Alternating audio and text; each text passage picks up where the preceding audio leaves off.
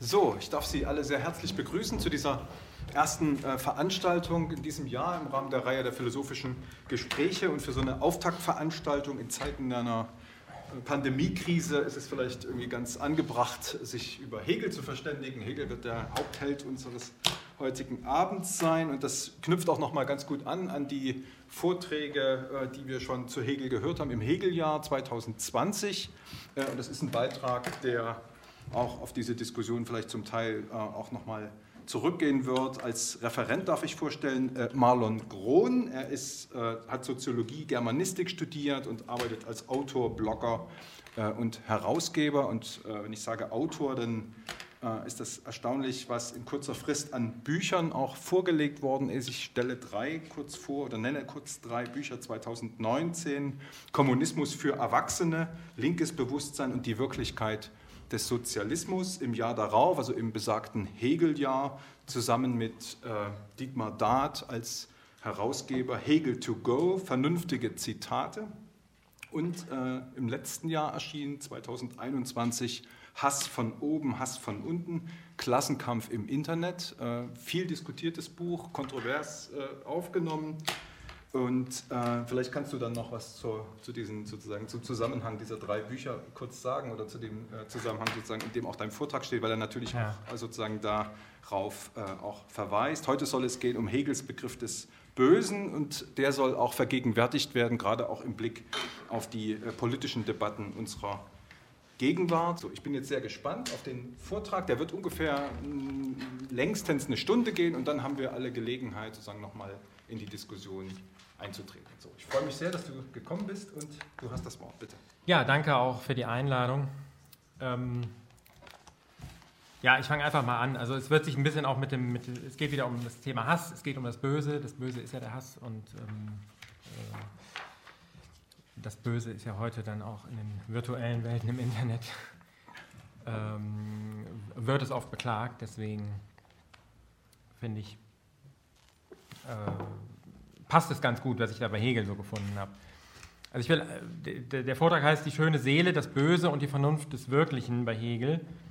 Und zu Beginn möchte ich zwei Zitate voranstellen, nämlich einmal eins von Friedrich Engels und eins von Napoleon. Und das von Engels lautet folgendermaßen. Bei Hegel ist das Böse die Form, worin die Triebkraft der gesellschaftlichen Entwicklung sich darstellt.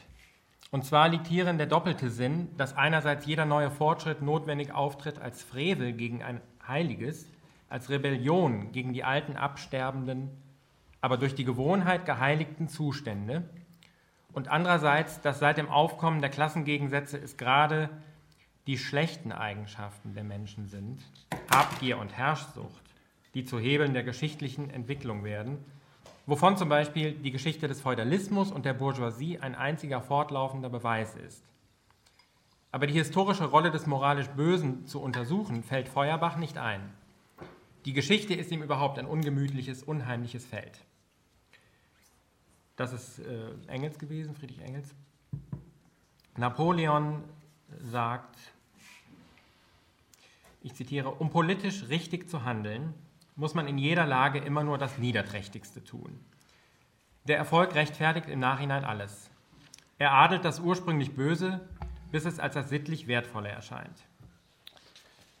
Der Mann hat Erfahrung. Ne? So, zuerst eine Vorbemerkung zur Struktur der Phänomenologie des Geistes. Das ist das Buch, worauf es sich hauptsächlich heute ähm, dieser Vortrag bezieht. Hegels Phänomenologie des Geistes, die gleichzeitig eine Bewusstseinsphilosophie wie eine Psychologie darstellt, kann nur verstanden werden, wenn man sieht, dass sie einzelne Stufen und Bewegungsgestalten des individuellen Bewusstseins und damit auch Seins beschreibt und behandelt. Diese einzelnen Bewegungsgestalten, die Hegel in ihr auftreten lässt, vom bösen Bewusstsein wie dem Gewissen und dem beurteilenden Bewusstsein, über die schöne Seele und das harte Herz bis hin zum absoluten Wissen bilden keine einzelnen Personen ab und sind nur insoweit personifizierbar, als sie überhaupt bei jedem Einzelnen in unterschiedlichem Grade zu bestimmten Zeiten vorzufinden sind. Es sich also, äh, es sich also um Bezeichnungen von verschiedenen Entwicklungsstadien des menschlichen Bewusstseins handelt. Auch die abschließende Gestalt des absoluten Wissens ist wiederum lediglich ein Schema und kann nicht einem einzelnen Menschen als ganzer Person zugeordnet werden. Das absolute Wissen ist vielmehr eine Form des Weltzugangs, eine Weise, wie Bewusstsein formieren kann. In der Phänomenologie geht es Hegel also nicht um einzelne Personen, die wiederum Träger von Bewusstseinsweisen wie schöner Seele oder bösem Bewusstsein wären, sondern es sind diese Bewusstseinsstufen, die so oder in ähnlicher Form jede Person im Laufe seines Lebens durchläuft. Worauf Hegel vor allem im Hinblick auf die Romantiker hinaus will, ist die Frage, wie lange man auf einer Stufe verweilt oder ob man auf ihr stehen bleibt und überhaupt noch mal weiterkommt.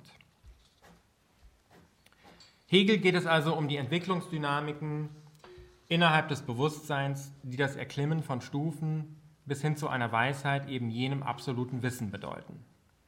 Es war daher folgerichtig, dass Hegel das Werk zunächst von der geistigen Erfahrung nennen wollte. Der Erfahrungsbegriff des einzelnen Individuums ist hier das Wesentliche, das das Werk zusammenhält. Zu Hegels Begriff vom Bösen.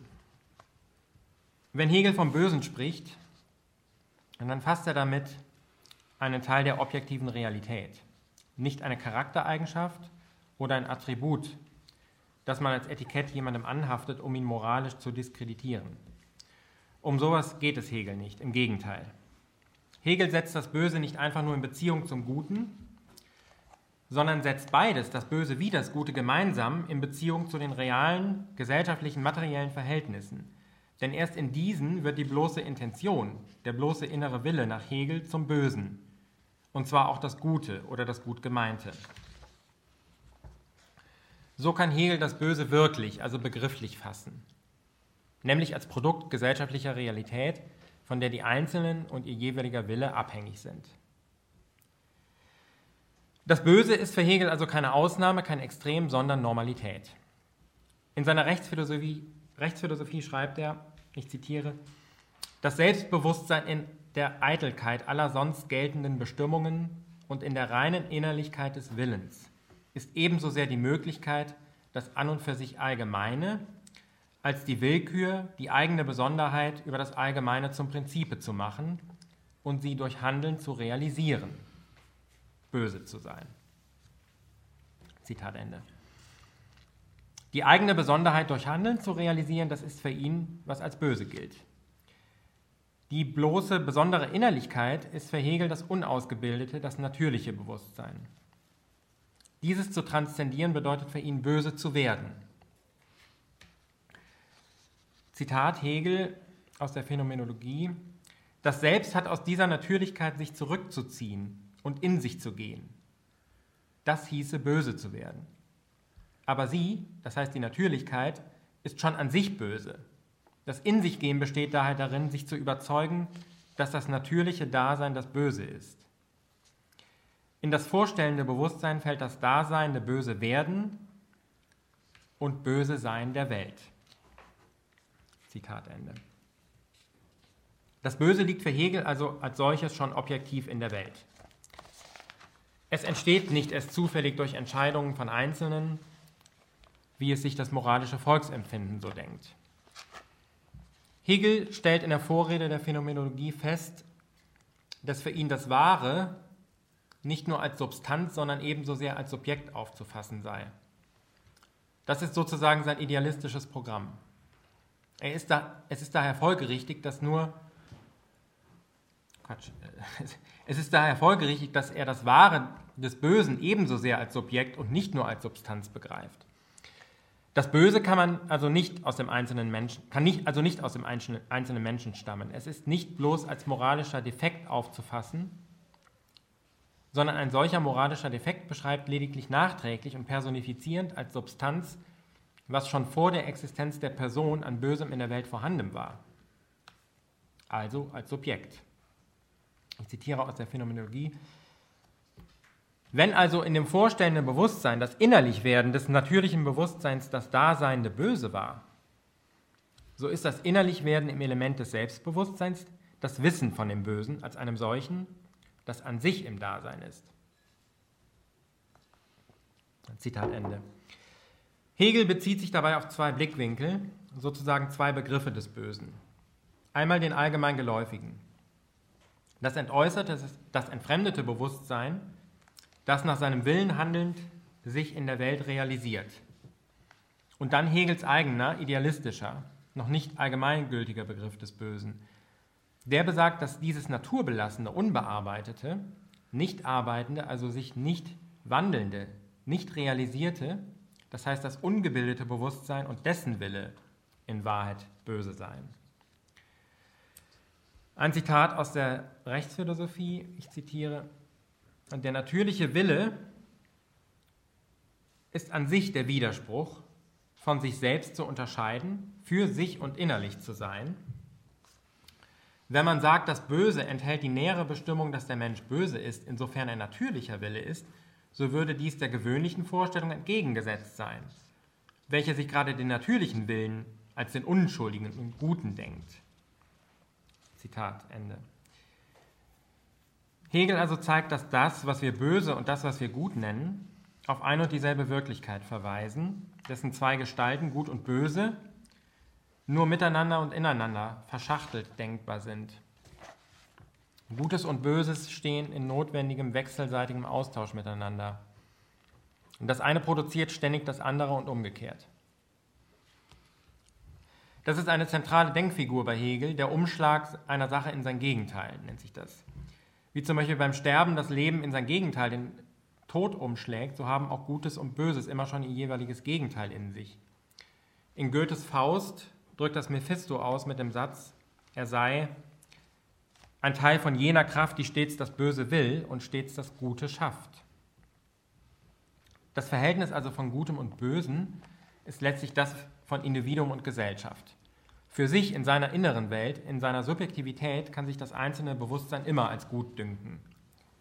Aber im Zusammenspiel mit der Außenwelt, in Beziehung zu anderen handelnden Subjekten, schlägt dieses subjektiv Gute bisweilen in objektiv Böses um. Aber auch dieses Böse kann, nach Goethe wie auch nach Friedrich Engels, der ja von der historischen Rolle des moralisch Bösen spricht, letztlich Gutes schaffen. Es unterliegt den Prinzipien des Dialektischen wie alles andere. Das Böse also ist immer schon Element, ja Produktivkraft innerhalb der Welt, der gesellschaftlichen Strukturen. Und gesellschaftliche Strukturen kommen ja ihrerseits überhaupt erst zustande durch individuelle Interessen. Diese Interessen aber haben in antagonistischen Gesellschaften die Eigenheit entgegengesetzt und nicht in Einklang zu bringen zu sein. Daher das Böse, nämlich das Handeln gegen andere. In dem Satz, jemand ist böse auf dich, zeigt sich eine der Quellen des Bösen. Ein Mensch ist auf einen anderen Menschen böse, böse geworden durch Enttäuschung oder ähnliches. Böse sind Individuen nur in Gemeinschaft gegen andere Individuen. Oft gerade da, wo die stärkste Liebe geherrscht hat, herrscht mit einem Mal die heftigste Bösartigkeit.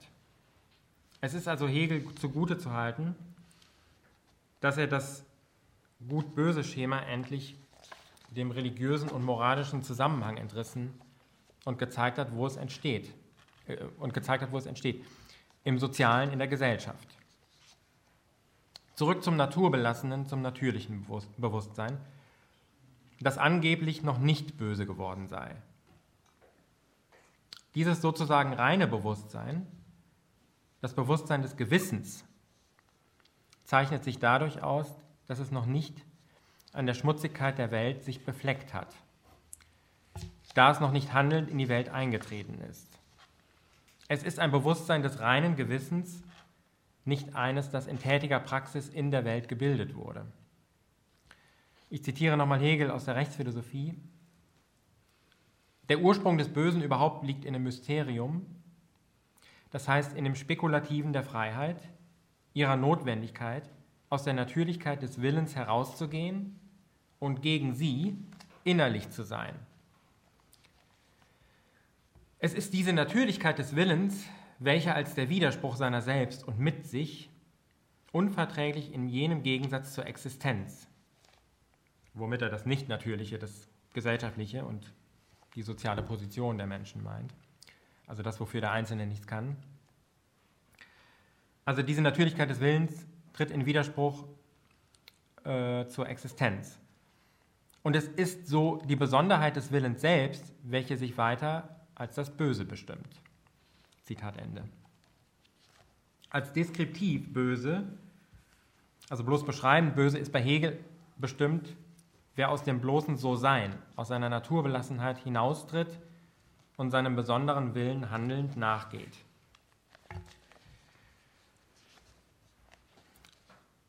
Zum Verhältnis von schöner Seele und bösem Bewusstsein. Hegels Bezug auf dieses als böse geltende ist insofern polemisch, als er es nur als böse genanntes nimmt und nicht selbst als böses bestimmt. Der Bezug ist aber insofern ernst, als er erkennt und anerkennt, dass das sogenannte und als böse geltende Realität der Bezeichnung ist und sich diese dann auch zu eigen macht. Als böse also kann man feststellen, gilt gemeinhin das Handeln, welches im Äußeren, im Gesellschaftlichen stattfindet. Das Angenehme, das Schöne hingegen ist, was im Inneren, bloß in der Seele existiert. Daher Hegels ebenso zugleich polemischer wie auch ernster Begriff der schön, schönen Seele. Das war damals eine, eine Figur, die, die in vor allem romantischen Romanen vorkam, die schöne Seele. Ähm, auch bei Goethe und, und äh,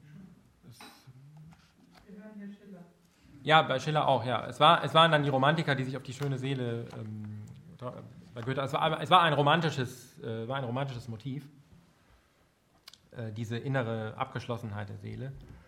Jene Art von Seele, die Hegel als schöne bezeichnet, steht nicht in Tuchfühlung mit der sie umgebenden hässlichen Wirklichkeit der Welt, also dem als böse geltenden. Oder eben was dasselbe ist, dem Bösen. Sie denkt, sie könne reinbleiben, indem sie sich mit dem schmutzigen, unmoralischen Weltenlauf nicht einlässt. Sie ist damit schön und gut, aber eben nicht wirklich und wahr. Also in Wahrheit nicht existent. Denn eine Seele existiert nicht materiell. Sie ist immer nur als äußerliche, durch Handeln verwirklichte real. Nun gibt es heute in den sogenannten sozialen Medien des Internets, die vielleicht besser als schönseelische Medien bezeichnet werden sollten, ebenfalls eine Menge solcher schöner Seelen. Man erkennt sie etwa daran, dass sie auf sich und ihre Innerlichkeit konzentriert, andere User blockieren, die etwa als die in ihrer etwa als Safe Space gedachten Filterbubble leben und dort dann ihre reinheitsliebenden Gebote anderen aufdrängen wollen. Man möge es ihnen gleich tun und ebenfalls andere wegblocken, ignorieren oder herausfiltern. Solches Verhalten kommt zumeist daher, dass das Weltbild jener Blocker und Filterer ein sehr zerbrechliches ist. Es ist jene schwindsüchtige, schöne Seele, die sich nicht gerne stören lässt in ihren Illusionen und stattdessen über andere klagt, die diese Illusionen nicht teilen. Die schöne Seele will die Welt nicht ertragen und erbittet daher die ständige Schonung von und vor allem. Das ist die Grundlage der Empörung etwa gegen den sogenannten Hass im Netz. Die Hippie-Bewegung ereignete sich in den 60er Jahren als Tragödie. Tragödie. Ihre heutige Aktualisierung im Netz ist die Farce darauf. Die Seelen solcher Klagenden sind schön, weil sie nicht in Kontakt mit der Wirklichkeit der wahren Welt getreten sind. Oder zumindest so tun, als ob. Ihre Seelen, also das Subjektive, Unwirkliche, weil nicht überprüfbare und ungültige, sind der eigentliche Schauplatz nicht die Welt, nicht das objektive, wirkliche und überprüfbare und gültige.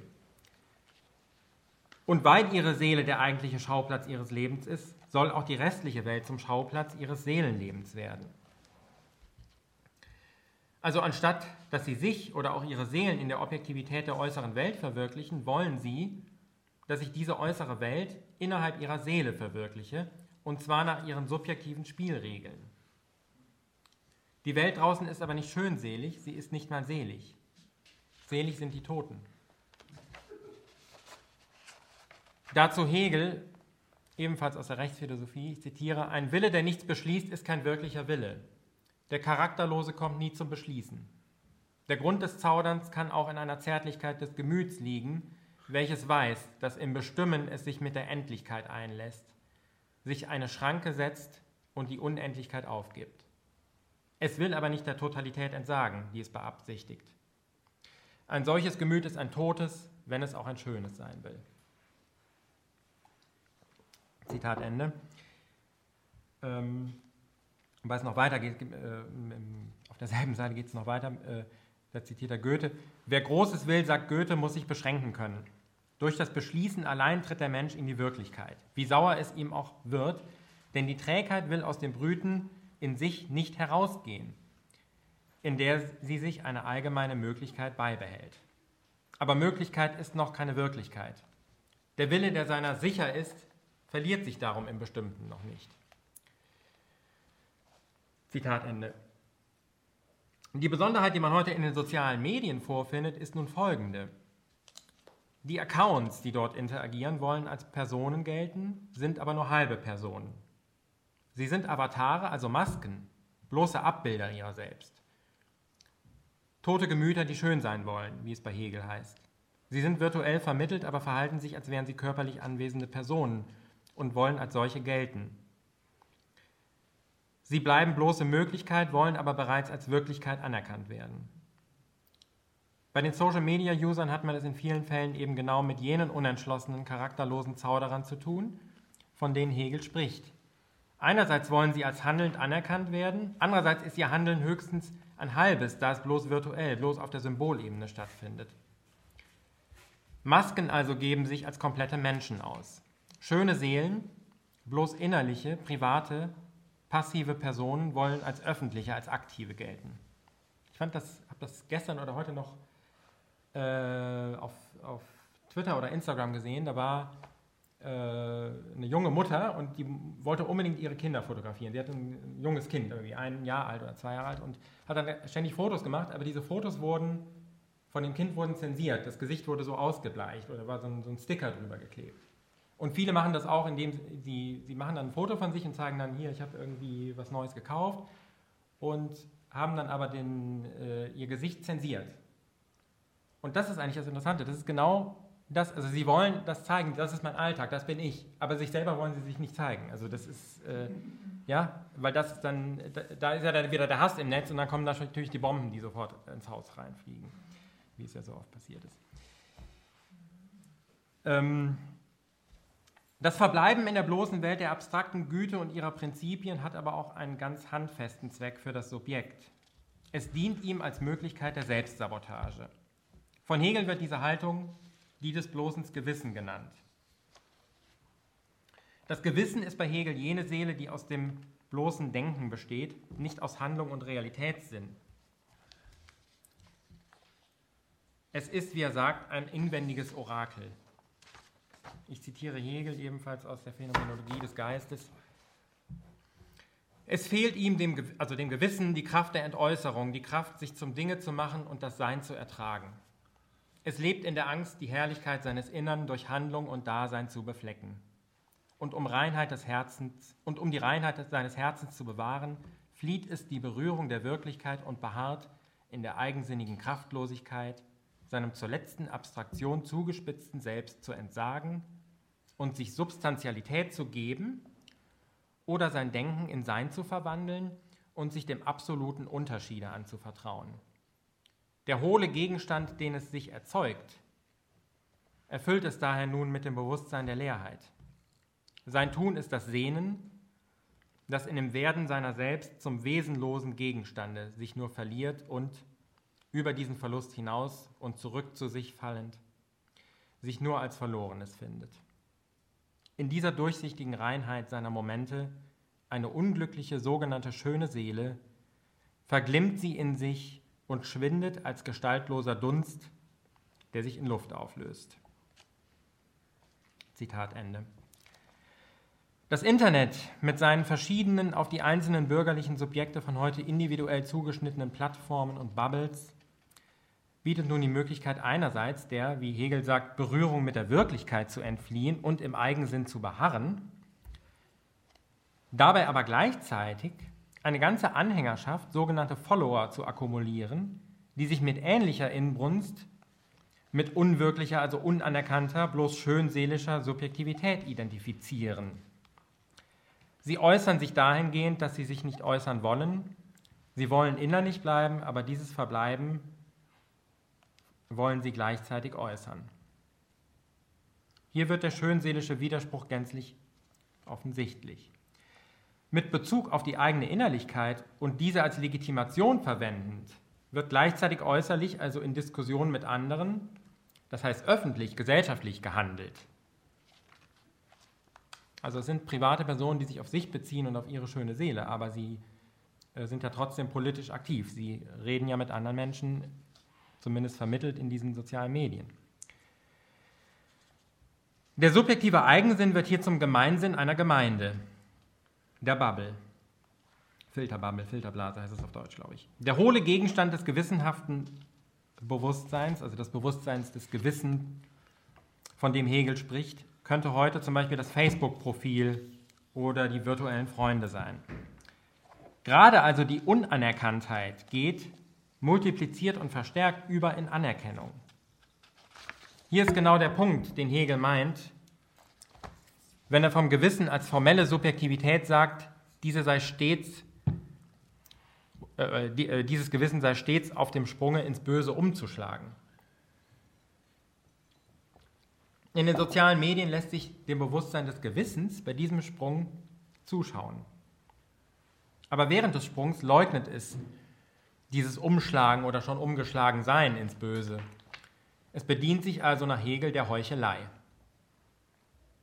Das Zitat kommt gleich dazu. Es gibt vor, passiv und nicht handelnd zu sein, um einen gewissensreinen, moralisch sauberen, schönseelischen Standpunkt einnehmen zu können, während es andererseits aber schon handelt. Wer sich etwa an Bertolt Brechts guten Mensch von Seezuan erinnert, weiß, wie das mit dem Sprung ins Böse und mit der Gleichzeitigkeit von Gut und Böse funktioniert. Hegel schreibt in der Rechtsphilosophie folgendes, ich zitiere, an der für sich seienden, für sich wissenden und beschließenden Gewissheit seiner selbst haben beide, die Moralität und das Böse, ihre gemeinschaftliche Wurzel. Zitat Ende. Und an anderer Stelle in der Phänomenologie steht, denn wie das handelnde Gewissen frei von der Bestimmtheit der Pflicht und von der Pflicht als an sich Seiender ist, sind die, also die mit dem reinen Gewissen, es gleichfalls. Was es ihnen hinstellt, wissen sie selbst zu verstellen. Es ist ein, ein solches, wodurch nur das Selbst eines anderen ausgedrückt ist, nicht ihr eigenes. Sie wissen sich nicht nur frei davon, sondern müssen es in ihrem eigenen Bewusstsein auflösen, durch Urteilen und Erklären zunichte machen, um ihr Selbst zu erhalten.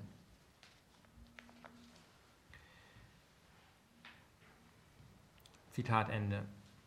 Ich sprach ja anfangs schon von der psychologischen Komponente in dieser Phänomenologie des Geistes.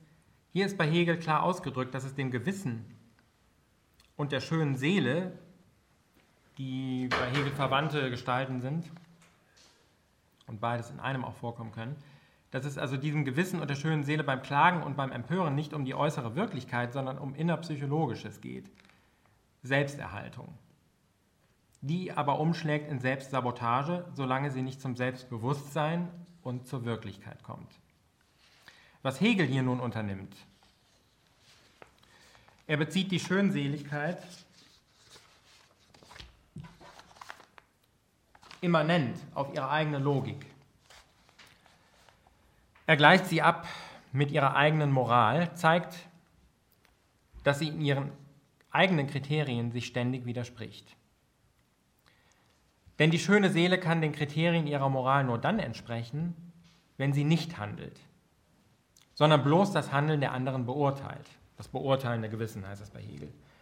Handelt sie jedoch selber, widerspricht sie ihrer eigenen Moral, sich selbst aber beurteilt sie dann nicht mehr ebenso unversöhnlich und erbittert. Mehr noch, das angeblich reine Urteilen selbst, sagt Hegel, ist auch schon ein Handeln. Sich selbst also verzeiht die schöne Seele das Fehlen, aber damit verzeiht sie automatisch auch die Verfehlungen der anderen, die sie zuvor nur beurteilte. Tut sie das nicht, heuchelt sie, weil sie selbst tut, was sie bei anderen kritisiert, ohne es bei sich selbst zu kritisieren. Dazu Hegel, ich zitiere, es ist auch bei der schönen Seele ein Fall des Handelns vorhanden. Er ist eine gegenständliche Wirklichkeit für das wissende Bewusstsein. Dieses als Gewissen weist auf ihn, weist ihn auf unmittelbare konkrete Weise und er ist zugleich nur, wie es ihn weiß. Zufällig ist das Wissen, insofern es ein anderes ist als der Gegenstand, der seiner selbst gewisse Geist, aber ist nicht mehr ein solches zufälliges Wissen und ein Erschaffen von Gedanken in sich, von denen die Wirklichkeit verschieden wäre, sondern in dem die Trennung des An sich und des Selbst, also des Subjektiven und Objektiven, des Individuellen und Allgemeinen, des bloß seelischen Inneren und des Gesellschaftlichen, das ist jetzt meine Anmerkung dazu, also so, indem diese Trennung des An sich und des Selbst aufgehoben ist, so ist der Fall unmittelbar in der sinnlichen Gewissheit des Wissens, wie er an sich ist. Und er ist nur so an sich, wie er in diesem Wissen ist. Das Handeln als die Verwirklichung ist hierdurch die reine Form des Willens. Zitat Ende. Was Hegel als unpersönliches bloßes Bewusstsein betitelt, war übrigens damals schon auf reale Personen gemünzt, die auf einer dieser geistigen Entwicklungsstufen stehen geblieben waren. Namentlich die Romantiker und von denen vor allem Hegels Jugendfreunde Schlegel und Hölderlin, die sich dann nämlich auch in allerlei Dünsten aufgelöst haben, nämlich zum Beispiel wahnsinnig geworden sind, sich also als Person aufgelöst haben in der Psychose, die sie statt einer äußeren Welt hatten. Wenn ich hier nun von den heutigen Romantikern, das heißt den schönen Seelen des Internets, dem netten Bewusstsein der Facebook-Bubbles spreche, dann passt das also durchaus. Es gibt nach Hegel in der, in der Verwicklung mit der Welt und dem Handeln in ihr weder Anrecht noch Möglichkeit auf den Erhalt einer schönen Seele, auf Seelenfrieden. Die Welt zu erkennen heißt eben auch das Böse zu erkennen. Ich zitiere, so ist das Innerlichwerden im Element des Selbstbewusstseins das Wissen von dem Bösen als einem solchen, das an sich im Dasein ist. Dieses Wissen ist also allerdings ein böse Werden, aber nur Werden des Gedankens des Bösen, sagt Hegel. Die Wirklichkeit zu verstehen aber bedeutet, sie mit all ihrer Bosheit und ihrer Notdürftigkeit in sich in seinem Selbstbewusstsein zu reflektieren, zu durchdringen, indem sie gedanklich angeeignet, eben begriffen wird. Man ist damit aber mit dieser Aufnahme, mit diesem Begreifen schon verstrickt in diese wirkliche Welt und damit auch ins Böse. Wer wirklich begreifen will, was Sache ist, muss in diesen Sachen sein, wie Hegel forderte, also in der Praxis existieren. Durch diese lernt er das Böse kennen. Wer vom Bösen aber einmal weiß, kann es nicht mehr ignorieren. Wer also handelt, handelt immer auch mit und in Beziehung zum Bösen. Kollektive Schönseligkeit. Bei Hegel war die schöne Seele noch als Phänomen bloß eines einzelnen Ichs begriffen. Inzwischen hat sich das Prinzip der Schönseligkeit ausgebreitet ins Kollektive. Ganze Familien, Bubbles, Milieus teilen sich heute eine gemeinsame schöne Seele, die sich moralisch überlegen gegen die jeweils anderen dünkt. Ganze Gemeinschaften können sich dadurch als von der Wirklichkeit vom Bösen unberührt dünken und wirkungslos nach außen und auch folgenlos fürs eigene Ich vor sich hin leben. Sie betrachten sich dabei als die gute, gewissenhafte Gemeinde. Und diese inszeniert sich auch im Internet mittels einer bestimmten Art der Sprache. Die Sprache heißt es bei Hegel, in der sich alle gegenseitig als gewissenhaft handelnd anerkennen. Diese allgemeine Gleichheit zerfällt in die Ungleichheit des einzelnen für sich Seins. Jedes Bewusstsein ist aus seiner Allgemeinheit ebenso schlechthin in sich reflektiert. Hierdurch tritt der Gegensatz der Einzelheit gegen die anderen Einzelnen und gegen das Allgemeine notwendig ein. Und dieses Verhältnis und seine Bewegung ist zu beachten. Zitat Ende. Er beschreibt diese gewissenhafte Gemeinde des Guten noch näher, nämlich wie folgt. Der Geist und die Substanz ihrer Verbindung ist also die gegenseitige Versicherung von ihrer Gewissenhaftigkeit, ihren guten Absichten das Erfreuen über die wechselseitige Reinheit und das Laben an der Herrlichkeit des Wissens und Aussprechens, des Hegens und Pflegens solcher Vortrefflichkeit. Insofern dieses Gewissen sein abstraktes Bewusstsein noch von seinem Selbstbewusstsein unterscheidet, hat es sein Leben nur verborgen in Gott. Zitat Ende. Wenn Hegel vom Bewusstsein des Gewissens oder der schönen Seele redet, stellt er wie hier einen Bezug zum Unlebendigen, zum eigentlich schon Toten, zur Religiosität her. Das Problem der schönen Seele ist, dass sie als ein totes Gemüt auch die Mutlosigkeit und die Bestimmtheit durch die Furcht mit sich bringt, was meistens Anti-Intellektualismus, Dummheit, Unbildung zur Folge hat. Denn die Gemütshaltung des Sehnens und Schwärmens führt logischerweise zu einem ständig in die Länge gezogenen, bloß kontempla kontemplativen Zustand, also einer Unproduktivität des tatenlosen Herumflanierens durch die Weltgeschichte, die keinen wirklichen Anker findet und deshalb auch nicht zur Begriffsarbeit, somit nicht zur Begriffsbildung und überhaupt kaum zur Bildung kommt, die ja wiederum Arbeit wäre.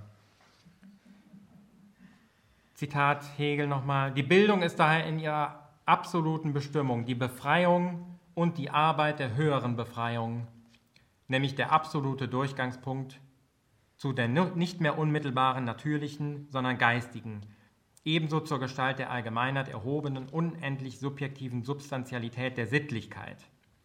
Diese Befreiung ist im Subjekt die harte Arbeit gegen die bloße Subjektivität des Benehmens, also der Nettigkeit, gegen die Unmittelbarkeit der Begierde sowie gegen die subjektive Eitelkeit der Empfindung und die Willkür des Beliebens. Dass sie diese harte Arbeit ist, also die Bildung, Das macht einen Teil der Ungunst aus, der auf sie fällt. Durch diese Arbeit der Bildung ist es aber, dass der subjektive Wille selbst sich, sich die Objektivität gewinnt und in der er seinerseits allein würdig und fähig ist, die Wirklichkeit der Idee zu sein. Schreibt er in Rechtsphilosophie, Zitat Ende. Wer nicht den Mut hat, weiterzudenken, sich der wirklichen Philosophie und den wirklichen Schrecken der Realität hinzugeben, wird auch die Gedankenwelt nicht durchdringen und bleibt vom Reich des Geistes, vor dem Reich des Geistes stehen, wie vor verschlossenem Tor. Man kann fast definitorisch sagen, dass die schöne, die schöne Seele ist die Bewusstseinsform misslungener Geistesbildung. Sie bleibt lediglich seelisch, also vorgeistig, und nährt sich selbst aber durch den hohen Anspruch der Intellektualität und Bildung. Weil sie aber der, von der Tat, dem Handeln in der Praxis und deren Erfordernissen, also dem Bösen, nahezu völlig absieht, wird es bei ihr immer ein hohles Interesse bleiben. Das konsequente Denken wird der vermeintlichen Sicherheit, der Passivität und Ohnmacht geopfert. So lassen sich die damals romantische Schule beschreibenden Begriffe von Hegel heute etwa auf die diversen Underground-Kulturen anwenden, die sich als Gemeinde in sich einrichten, und zwar nach eigener Auffassung deshalb, weil sie besonders edle Inhalte hätten und solche hehre und moralisch hohe Ziele verfolgen, die eben nur für eine kleine Menge an Menschen gemacht seien. In Wahrheit aber pflegen sie ihre Gemeinde, um nicht mit den wohl zu hohen Ansprüchen der Außenwelt, also der Realität, konfrontiert zu werden. In Wirklichkeit sind diese Schönseelengemeinden mittels Ideologie rationalisierte Minderwertigkeitskomplexe. Schon sorgt die sehr eng abgesteckte Szenemoral dafür, wer überhaupt in den erlauchten Kreis jener Konkurrenzverlierer aufgenommen werden kann und wer tunlichst wieder auszuschließen ist. Es scheint, der Verlierer ist gezwungen, seine eigene Geschichte zu wiederholen seine Biografie anderen zu unterbreiten, indem er sie diese nacherleben lässt. Verlierer schließen Verlierer aus und reproduzieren das Verlieren. Zu bedenken ist, dass Hegel der schönen Seele tatsächlich das Attribut verloren zuschreibt. Die schöne Seele hat verloren und sie findet sich damit ebenso als verloren. Ich weise auch nochmal auf Karl Marx hin, der gesagt hat, die Arbeiter haben nichts zu verlieren, außer ihre Therapieplätze, würde ich sagen. Ähm, die schöne Seele,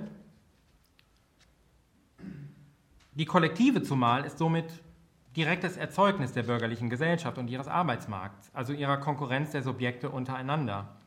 Diese Konkurrenz aber wird von den schönen Seelen mystifiziert. Folgen dieser Mystifizierung sind dann die Errichtung, sind, sind dann, neben der Subkulturpflege Bestimmte Aktivismen wie die Identitätspolitik oder die Errichtung sogenannter Safe Spaces, das heißt geschützter Räume, in denen die Schönseligkeit fernab vom Treiben der Welt und der harten Konkurrenz konserviert werden soll. Denn wo die reale Welt ständig ausgeblendet wird, muss man sich behelfen, niemanden reinzulassen, der an ihre Existenz erinnern könnte. Es ist das quasi eine Art zweiter Arbeitsmarkt der Freizeit, das Abstellgleis des Lebens. Es handelt sich also um Leute, die die bürgerlichen Verhältnisse rationalisieren, indem sie sie essentialisieren, indem sie ihre von außen erfolgte Strapazierung als von innen kommende Charaktereigenschaft mystifizieren.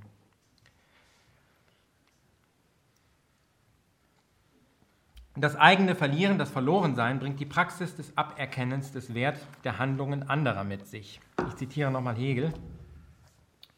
Allein auf das Eingeständnis des bösen Ich bin's erfolgt von Seiten der schönen Seele nicht diese Erwiderung des gleichen Geständnisses. Ja, ich bin auch böse. So war es mit jenem Urteil nicht gemeint, im Gegenteil. Es stößt diese Gemeinschaft mit dem Bösen von sich und ist das harte Herz, das für sich ist und die Kontinuität mit dem anderen verwirft. Hierdurch kehrt die Szene sich um. Dasjenige, das sich bekannte, sieht sich zurückgestoßen und das andere im Unrecht, welches das Heraustreten seines Innern in das Dasein der Rede verweigerte und dem Bösen die Schönheit seiner Seele dem Bekenntnisse aber den steifen Nacken des sich gleichbleibenden Charakters und die Stummheit, sich in sich zu behalten und sich nicht gegen einen anderen wegzuwerfen, entgegensetzt. Aus der Phänomenologie des Geistes. Zitat Ende. So müssen die Mitglieder einer Gemeinde in den schönseelischen Medien alles, was ihrer Schönseligkeit nicht entspricht, als Hass abspalten. Hier ist eine Denkfeindschaft am Werk, die sich als Anständigkeit aufführt. Solche Affekte ausgebreitet in die Welt sind dem Hass näher, als die sie empfindenden glauben. Empörung und Hass beruhen auf demselben Affekt, dem Zorn. Alphonse Daudet hat mal gesagt, der Hass ist der Zorn der Schwachen.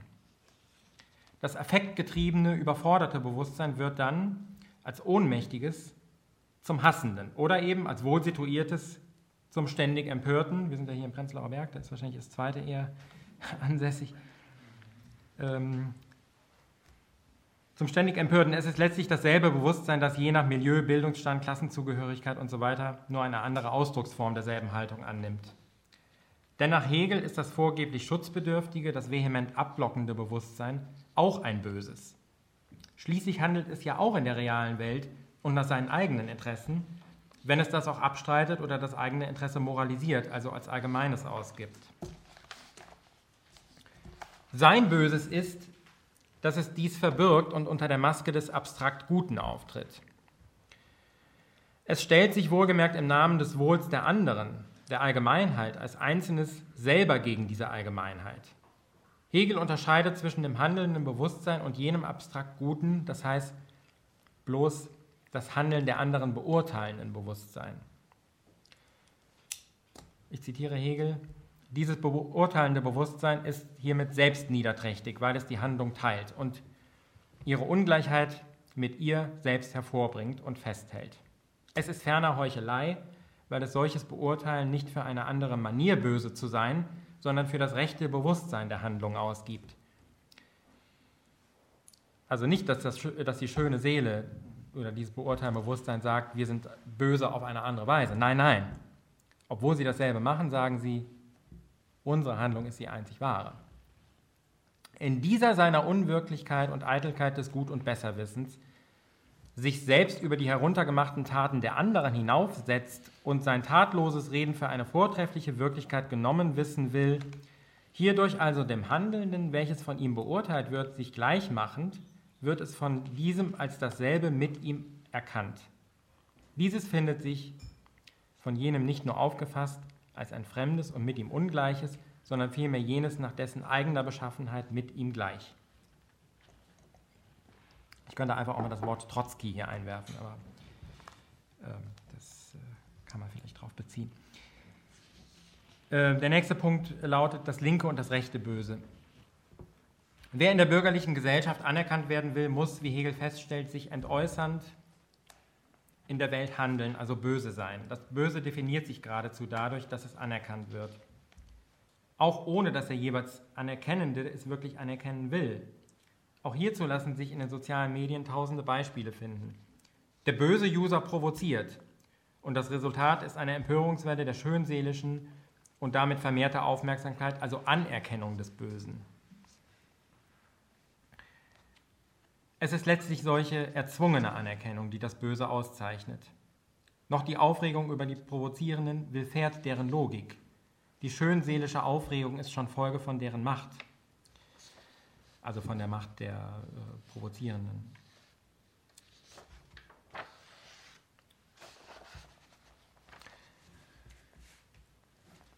Jenes Bewusstsein nun, das meint, sich gegen das Böse zu stellen und selbst nicht böse geworden zu sein glaubt, bezeichnet Hegel als allgemeines Bewusstsein. Es ist damit jenes unbeschlagene Bewusstsein, das unbeschlagene Bewusstsein gefasst, das heute durch Massenmedien vermittelt und sich als ein zufälliges und ungebildetes, dem realen Handeln fernes, nettes Bewusstsein erweist. Mit dem bösen Bewusstsein könnte man zum Beispiel das meinen, was heute so als der sogenannte Hater oder der Troll im Internet gilt. Ich zitiere Hegel nochmal. Ebenso wenig ist das Beharren des Allgemeinen, das heißt heute des netten Bewusstseins auf seinem Urteile, Entlarvung und Auflösung der Heuchelei und somit auch kein Kampf gegen den Hass, indem es gegen sie, die Hassenden, schlecht, niederträchtig und so weiter ausruft, beruft es sich in solchem Urteil auf sein Gesetz, wie das böse Bewusstsein, also das der Hassenden, auf das seinige. Denn jenes tritt im Gegensatz gegen dieses und dadurch als ein besonderes Gesetz auf. Es hat also nichts vor dem anderen voraus, legitimiert vielmehr dieses, und dieser Eifer tut gerade das Gegenteil dessen, was er zu tun meint, nämlich das, was er wahre Pflicht nennt und das allgemein anerkannt sein soll, als ein nicht anerkanntes zu zeigen und hierdurch dem anderen das gleiche Recht des Für sich Seins einzuräumen. Die Empörung legitimiert also immer schon den Hass, indem sie ihn als solchen anerkennt. Ist meine Anmerkung dazu. Hegel weiter schreibt, denn das Bewusstsein der Pflicht verhält sich auffassend, passiv. Es ist aber hierdurch im Widerspruch mit sich als dem absoluten Willen der Pflicht, mit sich dem schlechthin aus sich selbst bestimmenden. Es hat gut sich in der Reinheit bewahren, denn es handelt nicht. Es ist die Heuchelei, die das Urteilen für wirkliche Tat genommen wissen will. Und statt durch Handlung, durch das Aussprechen vortrefflicher Gesinnungen die Rechtschaffenheit beweist. Es ist also ganz so beschaffen wie dasjenige, dem der Vorwurf gemacht wird, dass es nur in seine Rede die Pflicht liegt. Zitat Ende. Jenes nette Bewusstsein also ist ebenso ein böses, nur ein Böses mit anderen Mitteln.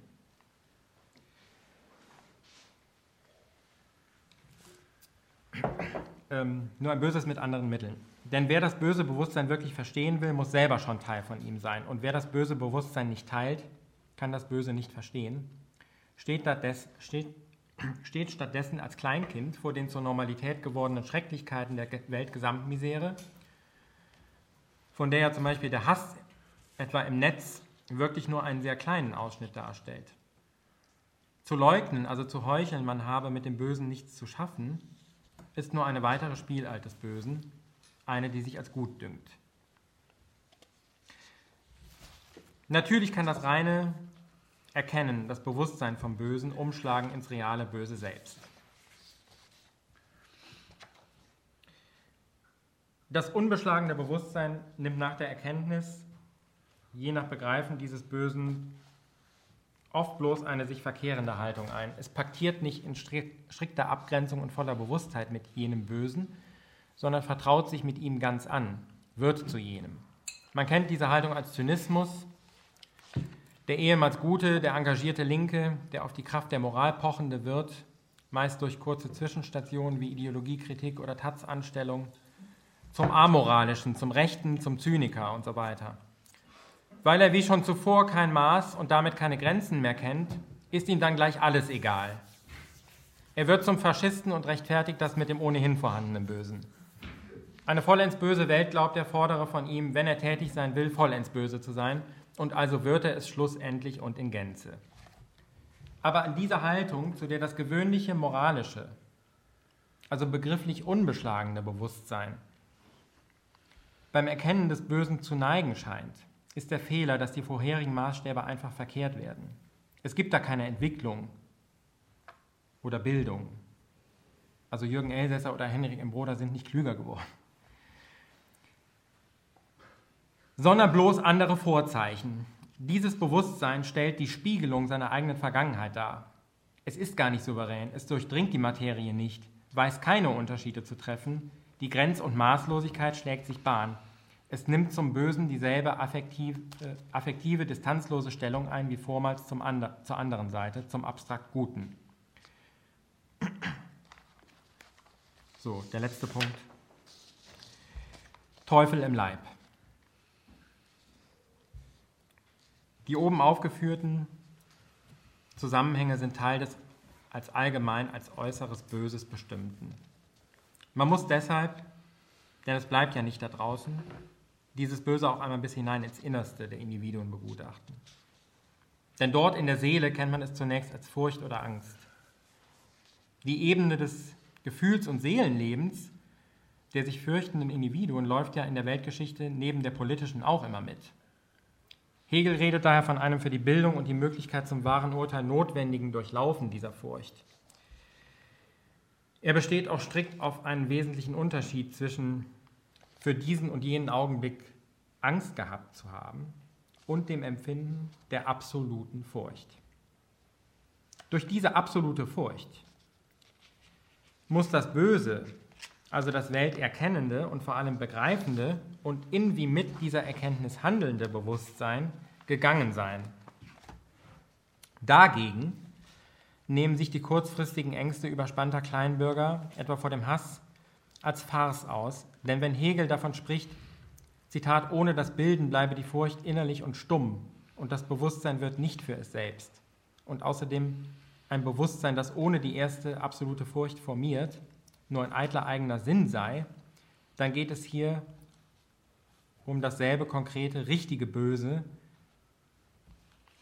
von dem der Hass, den wir heute so im Netz und anderswo kennen, nur die Spitze des Eisbergs darstellt. Die ganze Passage bei Hegel lautet folgendermaßen. Ohne das Bilden bleibt die Furcht innerlich und stumm, und das Bewusstsein wird nicht für es selbst.